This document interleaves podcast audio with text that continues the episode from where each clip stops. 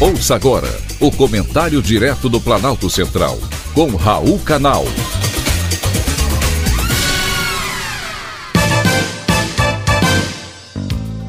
Queridos ouvintes e atentos escutantes, assunto de hoje é proibido proibir.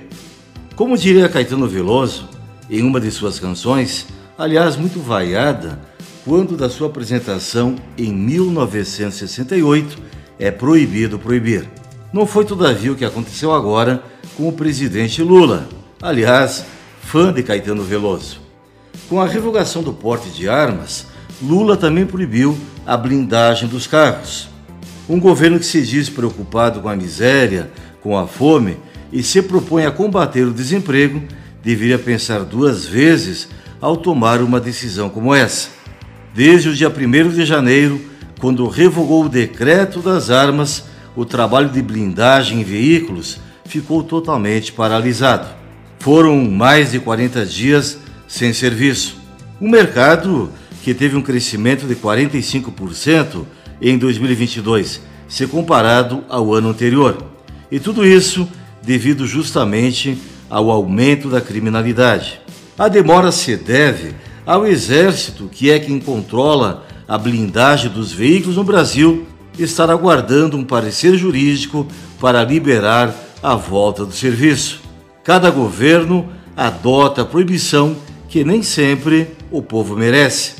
Jânio Quadros, por exemplo, que foi o 12º presidente do país, eleito em 1961, proibiu, por meio de decreto, o uso de biquínis em praias e piscinas em todo o território nacional, por considerá-lo indecente.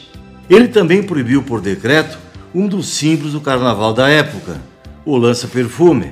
Fernando Collor, em 1990, proibiu os brasileiros de usarem o dinheiro que estavam nas contas correntes ou guardados em caderneta de poupança e também em aplicações financeiras. Foram mais de 100 bilhões de dólares confiscados pelo governo federal, o equivalente a 30% do produto interno bruto na época. O último presidente também não ficou para trás. Bolsonaro proibiu que a sociedade brasileira conheça os atos do seu governo ao decretar o sigilo de 100 anos. A conclusão a que chegamos é de que o poder deve ser exercido por quem sabe e por quem tem real discernimento. O fato de ser eleito por metade dos brasileiros não dá direito a ninguém de fazer aquilo que bem entender. Os outros 50% dos eleitores contribuintes também são brasileiros e devem ser considerados e respeitados.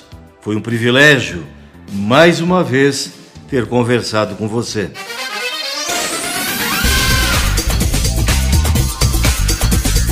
Acabamos de apresentar o Comentário Direto do Planalto Central, com Raul Canal.